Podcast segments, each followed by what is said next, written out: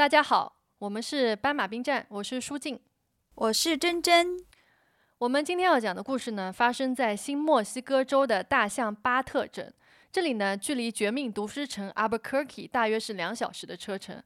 那我们对新墨西哥州的印象，至少我们俩啊，我们就只是像绝命毒师城那个 Albuquerque 那种的感觉的印象，就是都是沙漠啊什么的哈。对，是的。你这样说的话，好像绝命毒师里的剧情，好像它真的在 Albuquerque 真实的发生过一样，就可以让我们有一个很直观的一个代入吧。至少听这个故事的时候哈。嗯，那好，那我就继续讲我们今天的故事。好。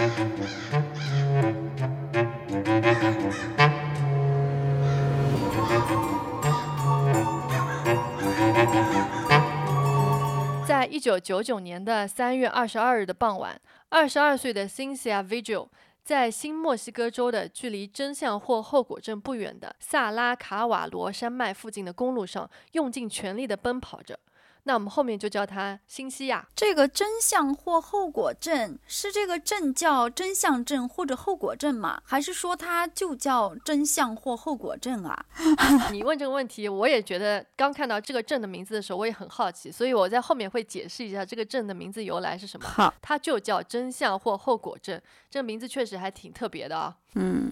好，那我们继续说回我们今天的故事啊。那二十二岁的新西亚，他在这条路上全力的奔跑着，他全身赤裸，头上还流着血，脖子上呢还戴着一个狗项圈，他的背后呢还拖着一条长长的链子，他的脚被路上的石子割破了，但他没有管脚上的伤痛，还是不停的奔跑着。这时候呢，有一辆车经过了，新西亚他就奋力的朝着车呼喊，希望这个车里开车的这个人能够救他。嗯。开车的呢是一个女人，她停下车，但是她看到新西亚这个很可怕的样子，就马上锁上了车门，开车走了。很快呢，又来了一辆车，这个开车的是一个男人，他也是靠近新西亚，看到他这样很可怕的样子，就很快绕开他走了。那这个时候呢，新西亚就感到非常的绝望，他跑着在路边呢，他又看到有一些小房子和拖车，但是这些房门都是锁住的，他也不敢停下来花时间去敲门，又跑了起来。那很显然，他是在逃命，似乎有人要来抓他。终于呢，他来到了一个拖车前面，他惊喜地发现这个拖车的门是开着的。他马上就冲进了屋里，关上了门，走进了客厅，看到有一个老年女性在看电视。他呢就恳求这个女士能帮助他。很幸运的是啊，这个房主他很好心，他看到新西亚受伤有多严重的时候，他愿意帮助新西亚。他看到新西亚的样子。血覆盖在他的头发上，脸上呢还滴着血滴，全身上下不仅赤裸，还有非常可怕的淤伤。当新西亚锁上房门之后呢，这个房主就帮新西亚拨打了九幺幺，然后呢为他找来了一件长袍披在他的身上。嗯，警察呢接到了电话，新西亚在电话里面歇斯底里的大喊道：“我还活着，我还活着。”他试图让自己平静下来，尽管这很困难。这个时候，新西亚就告诉警察，他被一名男子绑架了。这个男的和一个女的一起把新西亚关在附近的一辆拖车里面，长达三天的时间。在这三天里面，他们用一些奇怪的性玩具和医疗工具折磨他。那他是怎么逃出来的呢？直到第三天，这个男性绑架者呢，他出门上班去了，他呢就让和他一起的这个女的看着新西亚。新西亚呢被链条锁着，放在他们的客厅里面。这个女性绑架者呢，把这个链条锁的钥匙啊放在新西亚边上的茶几上忘了。嗯，就在这个女的去了另一个房间的时候，新西亚就抓住了机会，把茶几上面的钥匙捡了起来，解锁了她脖子上面的链条。然后呢，她马上试图拨打九幺幺。就在这个时候，那个女人回来了，她就抓起一盏台灯就朝新西亚扔了过去，就这样击中了新西亚的头，所以新西亚的头上才有伤口嘛，嗯，才流了血。然后这个时候，新西亚摔倒了，这个女人就把新西亚正在拨打的电话夺了过来，并且切断了电话。新西亚就抓起机会，捡起这两个绑架她的人在她身上使用过的冰锥，朝这个女人身上刺了过去。这个时候，这个女人就退缩躲闪了一下，嗯，这给了新西亚一个短暂的机会，冲向了门口。嗯，他就没有穿衣服就逃跑了。可以肯定的是啊，如果她再在这个房子里面再待一会儿，她可能再也逃不出这个门口了。冰锥，哇！听起来就觉得好疼啊！新西亚呢就在电话里面告诉这个警官，呃，他被绑架的这个拖车的位置。不过呢，因为新西亚不是在这个拖车里面已经打过报警电话嘛，嗯就另一队警察已经去了这个绑架者所在的位置。这个地方呢，就在大象巴特镇斯巴路五百一十三号，也就是新西亚之前被绑架的地方。因为警察接到这个报警电话的时候，这个电话被中间打断了，所以接到电话这个调度员呢，就认为电话里面听到了打架、争吵这样的声音，所以他认为打电话所在的位置应该是发生了打架事件。嗯所以就派了警察去检查嘛。那新西亚之后呢，就被警察送往了医院。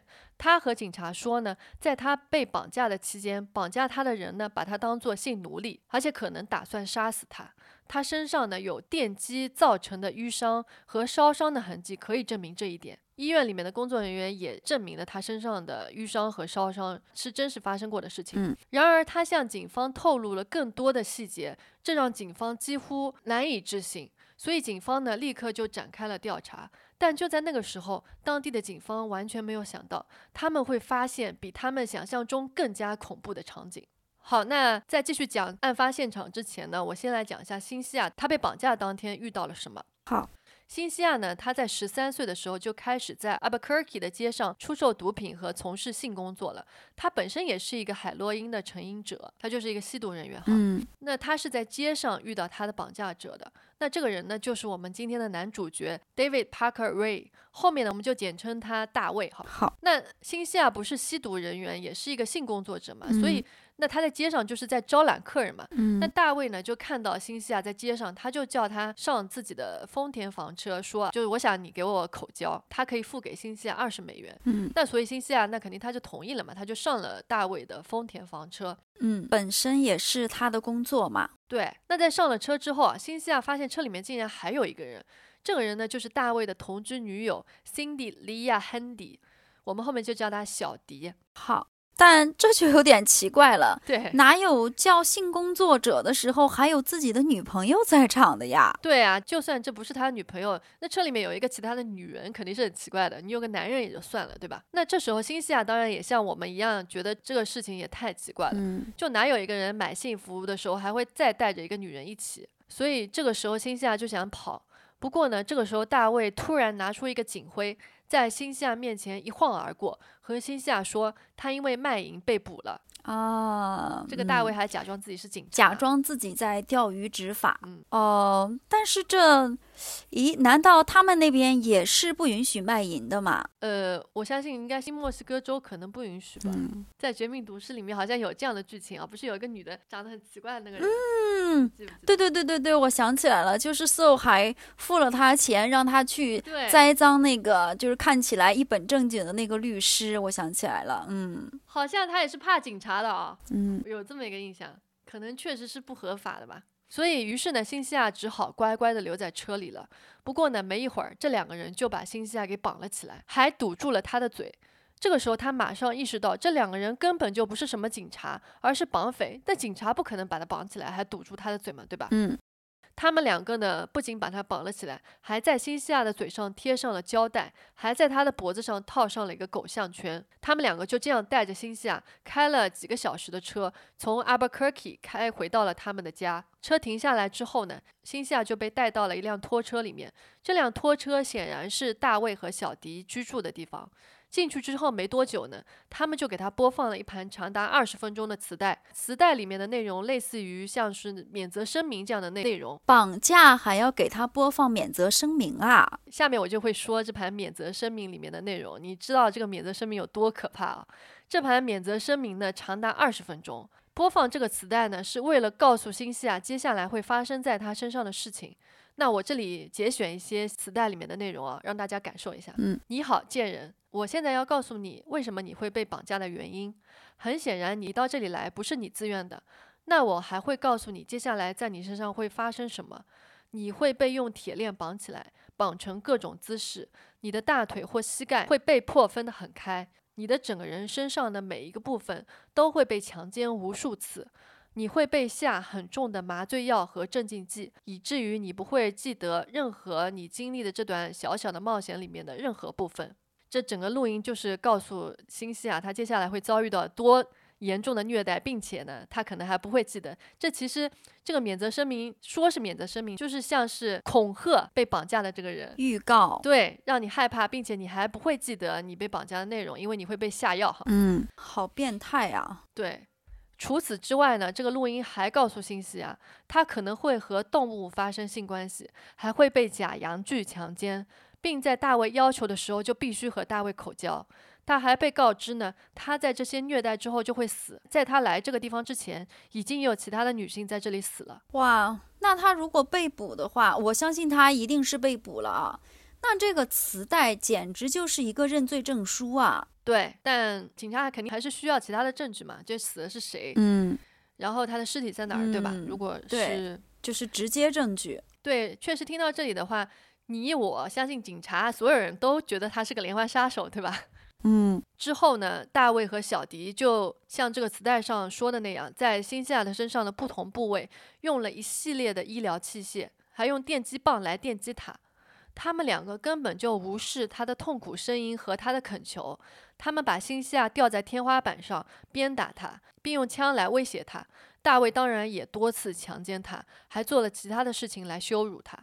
大卫还告诉辛西亚，他们还有一个 safe room，中文就是安全屋的意思。嗯，这个屋子里面呢还有各种各样可怕的工具，他很快就会被带到那里去。辛西亚就想，他必须在被带到那里之前逃跑，因为如果他被带进这个所谓的安全屋里面，他就必死无疑了。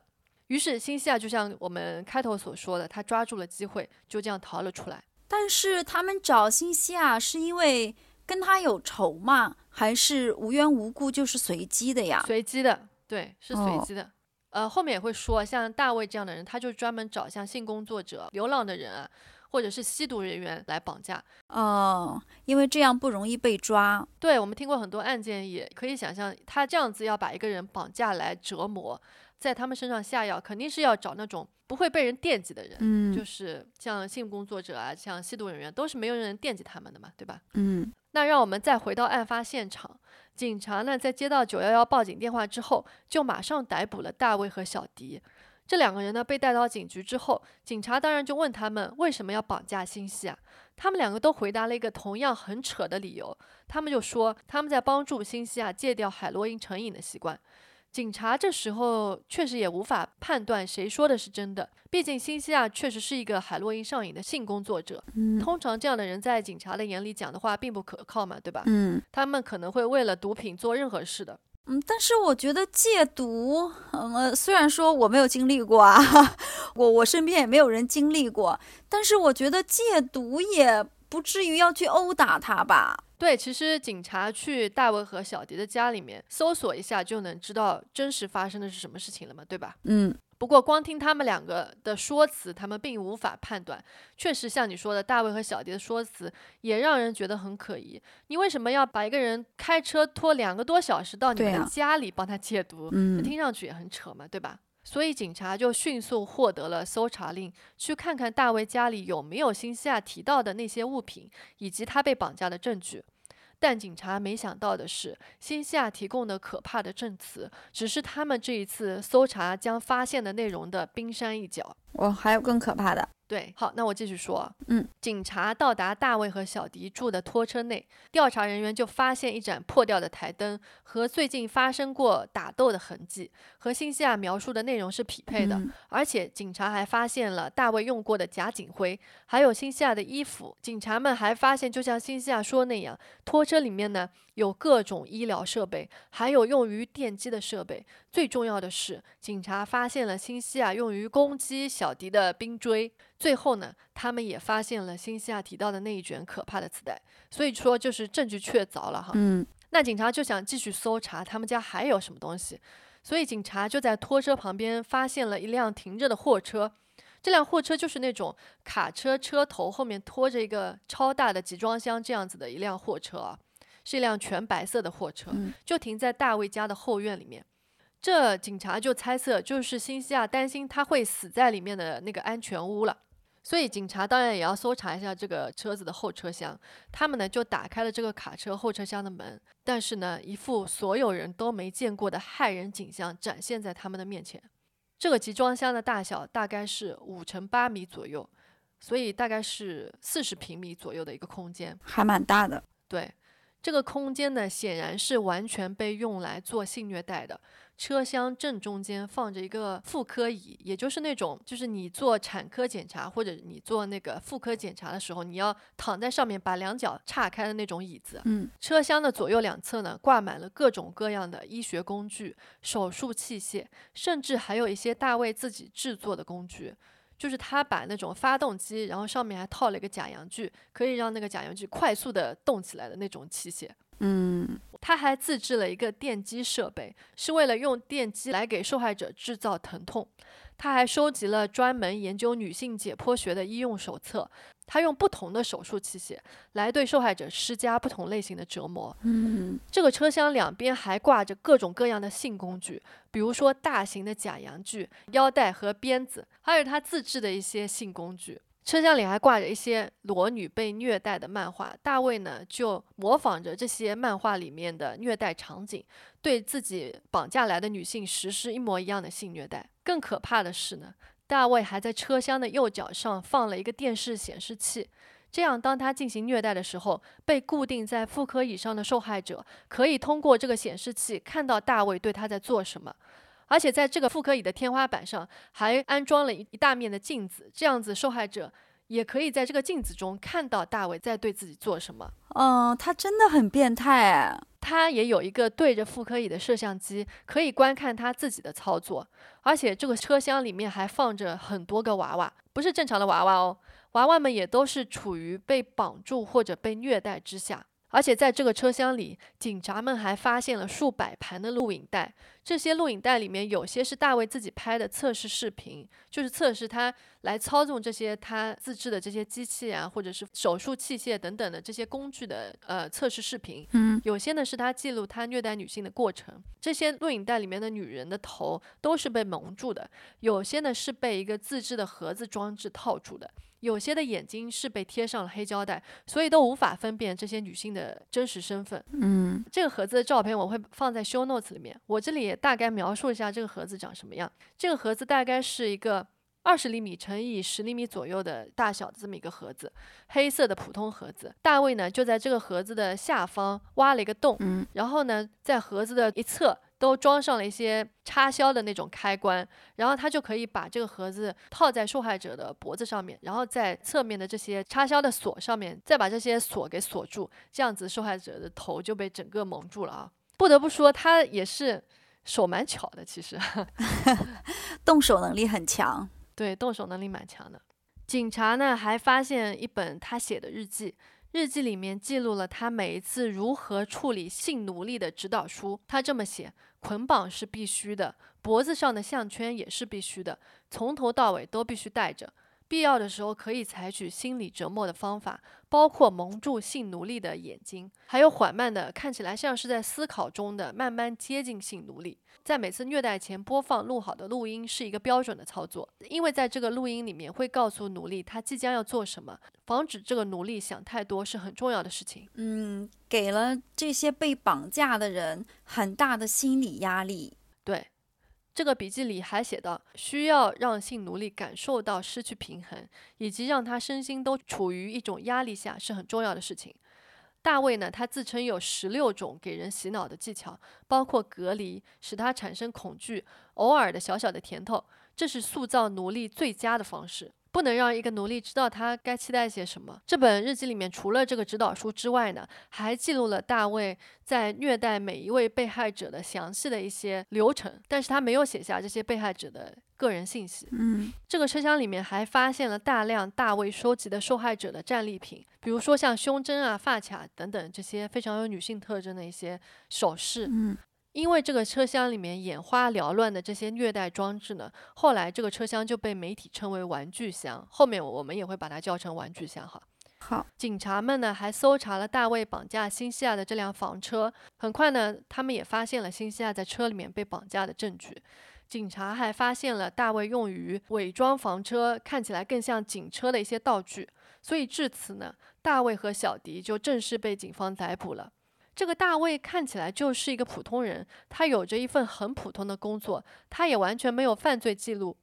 他已经六十岁了，他的前半生一定是将他的所作所为掩藏得很好。鉴于在他玩具箱里面发现的这些可怕的内容，警察怀疑大卫肯定是一个连环罪犯，还有很可能是一个连环杀手。嗯，所以呢，他们希望收集证据，找出其他有可能的受害者。那这样一个变态的这种虐待狂，他到底是一个怎么样的人呢？以及我相信你肯定又要告诉我他是什么星座了。没错，好，我现在就来介绍一下大卫的前半生。大卫呢，他出生于一九三九年的十一月六日，天蝎座。嗯，天蝎变态吗？咱也不敢说呀。如果有天蝎座的听众，自己判断一下。据说是报复心很强。大卫呢，他是出生在新墨西哥州的贝伦镇，他的爸爸叫做 Cecil，是一个机械师，他的母亲的名叫 Nettie。大卫还有一个妹妹名叫 Peggy。大卫的爸爸就是一个有暴力和酗酒问题的人，他们一家的经济状况不佳。小的时候呢，大卫的妈妈就带着他和他的妹妹一起和自己的父母住在一个农场里面。那大卫的爸爸就偶尔会去看望他们。他有时会给大卫看一些有 S.M 情节的色情杂志，所以他爸爸也是蛮有问题的。对呀，那在大卫高中的时候，他面对女生是很害羞的，因为这个问题呢，他在学校里面就遭受到同学的霸凌和嘲笑，所以他在高中的时候就开始有酗酒和用一些毒品这样子的问题。嗯，大卫在青少年的时期就发展出了对性虐待甚至是谋杀女性相关的性幻想。在他十四岁的时候，他的妹妹就看到大卫在看性虐待的画，还有捆绑 S.M 的色情图片。因为这个原因呢，他的妹妹之后就和大卫保持了距离。嗯，根据大卫自己录下的磁带，他说他从青少年的时期就开始强奸女性了。不过呢，这个只是他自己说的，也可能是他在夸大其词哈。嗯，高中毕业之后呢，大卫就进入了美国的陆军。他退伍之后呢，他就一直在真相或后果镇的国家公园里面担任维修人员。所以刚刚也说了，这个镇的名字确实是很特别。我这里就来介绍一下他们这个镇为什么叫这样子的一个名字——真相或后果镇，英文就是 Truth or Consequences。这个镇呢原名叫做温泉镇，原名是一个挺普通的名字哈。嗯，在一九五零年的三月呢，美国 NBC 电视台的一个节目《真相或后果》节目，也就是。这个镇的名字同名的一个节目，嗯，他的主持人呢，在一期节目里面宣布，如果有任何的小镇为了这期十周年的节目将城镇的名字改成真相或后果的话，这个节目就会把这期十周年的节目在这个城镇直播播出。于是呢，在三月三十一日那一天，温泉镇就正式更名为真相或后果镇。于是呢，NBC 电视台就在小镇改名后的第二天，这个节目呢就在这个镇现场直播了。就因为这样，所以这个镇就改成了这个名字。也是有点随意哎。对，听上去好像这个改名是很草率的。但其实呢，温泉镇已经想改名很久了，嗯，因为毕竟温泉镇这个名字实在是有太多的重名了，所以温泉镇的官员们就觉得这是一个让这个只有六千多人的小镇脱颖而出的好方法，嗯，所以就趁着这个机会就改名了，所以也让这个小镇在更名之后变得相当的出名，也推动了当地的旅游业。原来是这样来的，这个也是挺奇怪的啊。对，既然美国就小镇可以随便改名，也是挺奇怪的。不过我觉得这个名字还是挺好听的。话说回来，大卫，大卫呢，他在成年之后一共结了四次婚，在这四次婚姻中，他生下了两个女儿，其中一个和他生活了一段时间。这个女儿名字叫做 Glenda Jesse Jane Ray。这个女儿后来也参与了他的一次绑架，所以后面我们就称呼这个女儿叫 Jesse。哇，怎么犯罪还把自己的女儿给带过去啊？这爸爸也挺不靠谱的。对，就像他自己的爸爸那样，自己有这样的性幻想，还传达给他哈，他也传达给自己的女儿了。那接下来我们再来介绍一下小迪。在一九九七年呢，三十七岁的小迪从华盛顿州搬到了新墨西哥州，同样呢，他也开始在这个真相或后果镇的州立公园工作，在这里他认识了大卫。嗯。小迪呢，他也有一个悲惨的童年。他小时候被一个酗酒的母亲养大的，因为他母亲酗酒的问题，他小时候经常挨饿，还被丢下不管。他这个母亲呢，交过几个男朋友，而有几个人还有家暴的倾向，这些都被年幼的小迪看在眼里。小迪十二岁的时候，有一个母亲的男友走进了她的房间，试图强奸她，而她的母亲却并没有责怪她这个男友，反而将小迪赶出了家。最终呢，迫使小迪成为了一个性工作者来谋生。大概就在这个时候，小迪开始对性虐待产生了兴趣。哇，怎么这个案件里所有的爸爸妈妈都好不靠谱啊？对，我觉得也是，就有因必有果的关系吧。就是因为有这样子的爸妈，所以才造就了这样子的孩子，他们才犯罪了。所以家庭教育确实很重要啊。嗯，成年后的小迪呢，他并没有比他的母亲好多少。他生了三个孩子，三个都是有不同的父亲。他本人也是一个非常不称职的母亲。可能自己也不是很想承担为人母亲的责任，在最小的孩子到十岁的时候，他把三个孩子都送给了他爸妈那里生活。所以呢，就在摆脱了自己的小孩子之后，他去到了新墨西哥州的真相或后果镇，很快呢与大卫发生了关系。虽然小迪比大卫小了整整二十岁，但他们因为共同的性虐待的兴趣爱好，很快就住到了一起。小迪会帮助大卫找受害者，引诱这些女性到他们的家里。好，那介绍完小迪，我们再说回警方的调查。警方呢，在查看大卫收藏的录像带之后，录像带里面显然是有多个不同的女性被捆绑又遭受酷刑。嗯，但是因为他们都戴着大卫自制的头套，或者眼睛上贴着胶带，所以无法分辨他们的身份。警察希望，如果还有其他的女性还活着，希望能找到他们的故事。于是呢，警方向媒体公布了案件的细节和录像带的片段，希望有知情者能够站出来。没想到呢，很快就有一个女性站了出来。当地的报纸报道了这一起案件之后，来自真相或后果镇的 Angelica Montano 站出来说，就在新西亚被绑架的大约一个月之前，她也同样被大卫和小迪绑架过。不过呢，她不是录像带里面的女人。她和警方说，他和小迪是熟人。在二月十七日那一天，小迪和她说，他们家有一些制作蛋糕需要的一些材料，就邀请 Angelica 去他家拿。嗯，Angelica 就去到了他们的家里。大卫呢，当时也在家，看到 Angelica 来了之后呢，他就出门了，但是很快又回来了。回来之后，手里拿着一把刀，就威胁 Angelica 说他被绑架了。当时其实安吉丽卡无法相信眼前的情景是真的，因为是小迪邀请她来拿蛋糕的一些材料嘛，怎么突然间就对，而且他跟小迪还是熟人，对，怎么突然间就被威胁了哈？嗯，所以他就看向小迪，但是发现小迪这个时候手里也拿着一把枪，所以他才意识到眼前发生的这个难以置信的事情是真实的。这个时候呢，大卫和小迪就一起抓住了他，把他绑了起来，并脱掉了所有的衣服，然后呢，给他戴上了狗项圈。他们用两个电击夹夹在他的乳头上，就这样用电击来虐待他。之后呢，在他身上用了各种各样的性工具，然后大卫还强迫安吉丽卡给他口交。这场虐待足足持续了三天。第三天呢，他们将安吉丽卡带到玩具箱里面，把她绑在妇科椅上。他们继续用电击不停地折磨他，还挑他最敏感的位置来电他。这个期间呢，，Angelica 一直在恳求他们两个放了他。终于呢，到他被折磨的第四天，，Angelica 终于设法说服了大卫和小迪把他放了。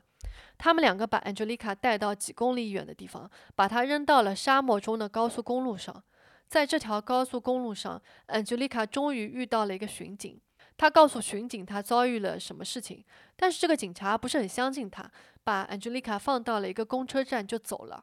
之后呢，Angelica 还是有就这件事情报过警，但是呃，接听他报警电话的警察并没有跟进。到这个时候呢，警察才开始非常认真的对待这起案件。到四月一日，也就是案发后的九天后。FBI 总共有一百名警员在调查这起案件，他们到亚利桑那州和德克萨斯州寻找潜在的受害者和证人。FBI 呢将这起案件列为最高优先级的案件，因为他们觉得，如果大卫有很长的虐待史，并一直在实现他的虐待幻想的话，这个案件可能比现在知道的情况还要糟糕很多。嗯，一百人来调查，确实还是很优先的这起案件，很看重这个案子的。嗯。这时候呢，警察分析大卫的一卷1996年拍摄的录像带，其中确定呢，录像带中的受害者是 Kelly Garrett。那警察是怎么发现的呢？前面不是说录像带里的女性都是被蒙住了头，看不到脸的吗？嗯，那是这样的 Kelly 的前岳母呢，在看到有关大卫的新闻后，她这个岳母就认为 Kelly 应该也是大卫的受害者，于是呢，他就打电话给了 FBI 报了警。警方呢，通过视频中这个女人的脚踝上的纹身和 Kelly 脚上的纹身比对，确认了这个视频中的女性就是 Kelly。Kelly 呢，她目前生活在科罗拉多州。警察呢就找到了 Kelly。Kelly 作证说，她和大卫的女儿 Jessie 是朋友。有一天晚上呢，她和老公吵架了，就想着找朋友一起去酒吧里面打台球解闷。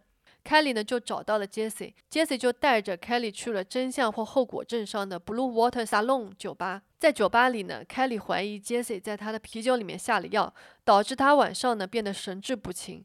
结束后呢，Jesse 就说要送 Kelly 回家，结果反而把他带到了 Jesse 的爸爸大卫的家里面。Kelly 就被扒光了衣服，绑在一个小房间的长凳上，在大卫家里，Kelly 被虐待了整整两天。他准确地回忆起玩具箱里面的物品，他还记得他遭受过几种不同类型的性侵犯。之后呢凯莉就被大卫送回了自己家里。大卫还告诉凯莉的老公说，他发现凯莉在海滩上到处乱走，一边还喃喃自语、语无伦次的样子。所以大卫就说啊，是他好心把凯莉找到并送了回来。但是凯莉的老公一点也不相信凯莉会，一点也不记得她之前这两天去了哪里。但是凯莉呢，她也不敢告诉她老公真相，她也不敢告诉警察发生在她身上的事情，所以也就没有报警。那之后呢，凯莉的老公和她离了婚，她自己一个人就搬到了科罗拉多州生活。嗯，警方呢在搜查过大卫的家之后，他们扩大了搜查范围，他们用挖掘机挖遍了拖车附近的土地，试图去寻找大卫是否有可能将人杀了之后埋在家附近。果真呢，还真的被他们发现了骨头碎片，但是经过分析之后，发现这些骨头碎片是动物的，并不属于人类。但幸好呢，大卫的搭档小迪他先崩溃了。在警察好多天的审讯下，小迪最终决定，他愿意交代大卫犯下的涉嫌谋杀的一些细节，来换取自己得到减刑。因为毕竟小迪只是帮凶嘛。嗯。大卫才是那个主犯。据小迪所说，大卫一共杀害了十四个人，其中有些是大卫自己告诉他的。大卫告诉他，他杀死了他在凤凰城的商业合作伙伴 Billy Bowers。他把 Billy 的尸体扔进了湖里，但是呢，尸体又飘了起来。这起案件呢，在大卫被捕的时候也还是一起悬案。大卫说呢，因为这次失败的处理尸体的经验。他学会了将被害人的肚子割开，这样就可以将被害人轻松地淹没在水里，然后沉下去。哦，所以他其实是认罪了，是吗？没有，这个是小迪说大卫告诉他的事情。对啊，但是他不是说因为这次失败的处理尸体的经验，他就学会了呃怎么就是要把肚子剥开，然后人才会沉下去，不会浮起来嘛？所以他其实算是承认这件事情了。没有。这一段描述是大卫告诉小迪的。他这么说，因为这次失败处理尸体的经验，他学会了将被害人的肚子割开。他的意思是他之后杀人学会了这个技能。哦，所以他是一直没有认罪的。他一直都没有认罪。据小迪所说，大卫在新墨西哥州的中南部的湖和峡谷中扔了很多具尸体。在一些案件里，FBI 呢曾经因为一些案件曾经询问过大卫。但是大卫总是成功的用了一些借口糊弄了警察。警察根据小迪的说法，去这些湖泊和峡谷中尝试搜索尸体或者残骸。警察还使用了地面的雷达和搜救犬，但是始终没有发现任何尸体的存在的痕迹。小迪还说，大卫的女儿 Jessie 和大卫的一个名叫 Dennis Roy Yancey 的朋友，后面我们就叫这个朋友 Yancey。嗯，大卫和女儿 Jessie 和 Yancey 一起参与谋杀了一个年轻女性。这个受害者的名字叫做 Mary B. Parker。嗯，她失踪时是二十二岁，还是两个孩子的母亲。那警察所以很快就去找到了二十七岁的 Yancy，把她带回来审问。第一次被审问时，Yancy 和警方承认了他看过大卫的性虐待的行为。有时候大卫拍摄的时候，他还会参与拍摄。他看过大卫的前妻被捆绑的照片。Yancy 呢，也在大卫的玩具箱里面看到过大卫在虐待一个女孩。但 Yancy 说，他以为虐待是经过这个女孩同意的。不过呢，Yancy 说，大卫的女儿 Jessie 确实和他说过，大卫会绑架女性进行 SM 性行为。后来呢，Yancy 接受了警方的第二次审讯。在这次审讯中，Yancy 向警方认了罪。他说他确实认识被杀的马瑞·帕克，而且马瑞呢还是他的前女友。在一九九七年的七月五日，Yancy 和大卫和 Jesse 一起去了一家酒吧。一开始呢，Yancy 以为他们父女俩可能是要去买毒品。父女俩进去了之后，Yancy 就等在外面。一会儿后呢，大卫和 Jesse 就和马瑞一起出来了。他们两个给他戴上了手铐，并警告他，如果他说话，他们就会杀了他。Yancy 就被父女俩安排和马瑞一起坐在车的后座。他们一起回到了大卫的家里。大卫把马瑞带进了玩具箱。Yancy 想到过报警，但他非常害怕大卫，所以最终没有报警。Yancy 知道马瑞被大卫关了三天，并且反复遭受酷刑。之后呢，大卫和 Jesse 给了 Yancy 一根绳子，叫 Yancy 把马瑞勒死。Yancy 被威胁，没办法，只好照做了。他们一起把马瑞的尸体扔到了一个偏远的地区。之后，大卫威胁 Yancy 说，如果他胆敢告诉别人，他也会面临和马瑞一样的命运。警察就要求 Yancy 给他们指出尸体的位置，Yancy 却没办法找出确切的位置，也有可能是大卫移动了尸体。所以在一九九九年的四月十日，Yancy 因涉嫌谋杀被捕了，他还被指控绑架、篡改证据。他最终以一项二级谋杀和一项一级计划谋杀罪被判处了十五年的有期徒刑。这听上去挺扯的，其实。对呀，哦哟，先是爸爸带儿子看什么 SM 的色情杂志，然后这个儿子又开始带自己的女儿犯罪。Yancy 绑架的这个 Marie 还是他的前女友。哦，他们在搞什么东西啊？我真的是。对。他们整个发生的很多事情都听上去挺扯的。好，那我们说回小迪，他也因为案件呢提供了非常多的证据，所以对他的指控从二十五项减到了五项，他呢就换来了三十六年的有期徒刑。因为 Yancy 和小迪的证词，大卫的女儿 Jessie 也被捕了，他被指控为性虐待并且绑架妇女罪。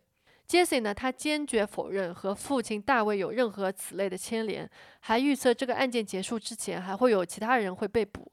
那无论大卫有多少帮凶，或者一个都没有，他很快呢就被 FBI 分析人员诊断为是一个性虐待狂，这个很明显了啊。嗯，法官决定呢，就现有的三名受害者对大卫进行分别审判，也就是说，按照三起案件来对大卫进行审判。法官决定呢，先审判大卫在一九九六年绑架的 Kelly 的这起案件。尽管呢，这起案件的证据不是很有力，特别是当法官排除了一项显示大卫卡车里面发现的那些虐待设备的列表的证据，也就是说，这些在一九九九年发现的虐待设备是没办法证实在一九九六年就存在。嗯，但是呢，可惜的是，就在二零零零年的五月七日，第二名受害者 Angelica 死于肺炎，她享年二十五岁。他在案发后之后不久就成了一个吸毒者，显然，因为他遭受到的可怕经历，使他自己的生活也陷入了深渊。那没有他的证词，对他这一起案件的审判，可能最终无法对大卫定罪。几天后呢，四十岁的小迪正式被判刑了，小迪就被关在新墨西哥州的格兰兹女子监狱。在五月二十三日，大卫的第一次庭审终于开始了。大卫呢被指控犯有十二项绑架、性虐待和计划谋杀罪。受害者凯里在庭审中出庭作证，他说大卫在拖车上把他绑了起来，剥光了他的衣服。然而呢，他因为被下药了，所以他的记忆很模糊，他没有很好的传达这整个过程是违背了他的意愿的意思。他说他当时可能是被下药了，但这也无法被证实。当时大卫录下的录影带呢，也给陪审团播放了。凯莉呢，他是坚持他永远都不会同意这种待遇的，但显然这并没有说服陪审团。七月，法官宣布审判无效，因为陪审团无法就最终判决达成一致。并非所有陪审团成员都相信凯莉是违背意愿进入大卫的卡车的。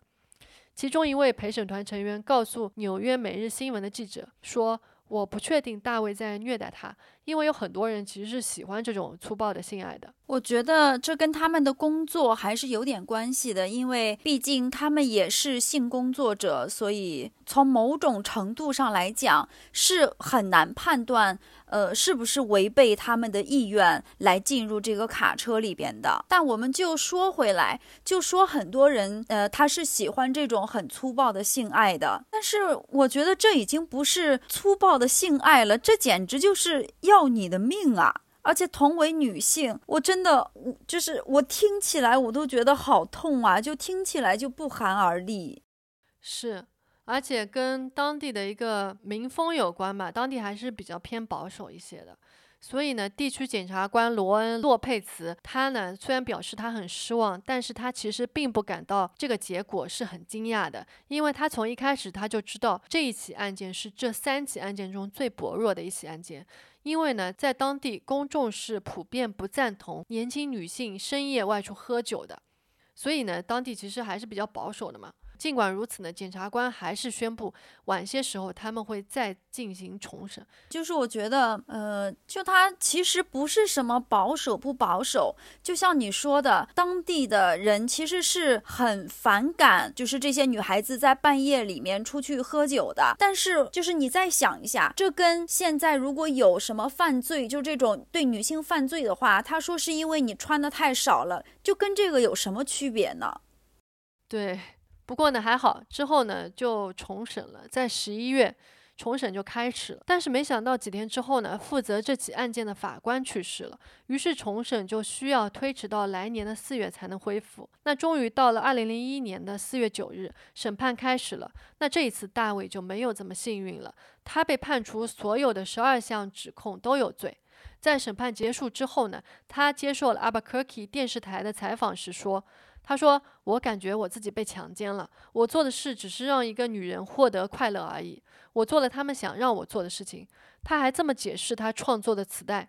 他说：“创作这些磁带对我来说是一种娱乐。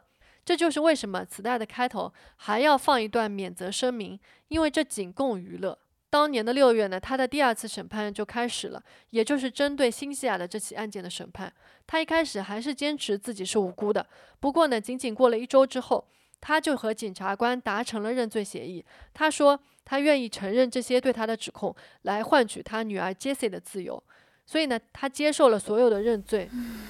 他的女儿呢，Jessie 就可以换来一个五年的缓刑。那这笔交易达成之后呢，大卫被判入狱二百二十三年，也就是他要在牢里面过完他这一生了。但是这个认罪协议，哎呦。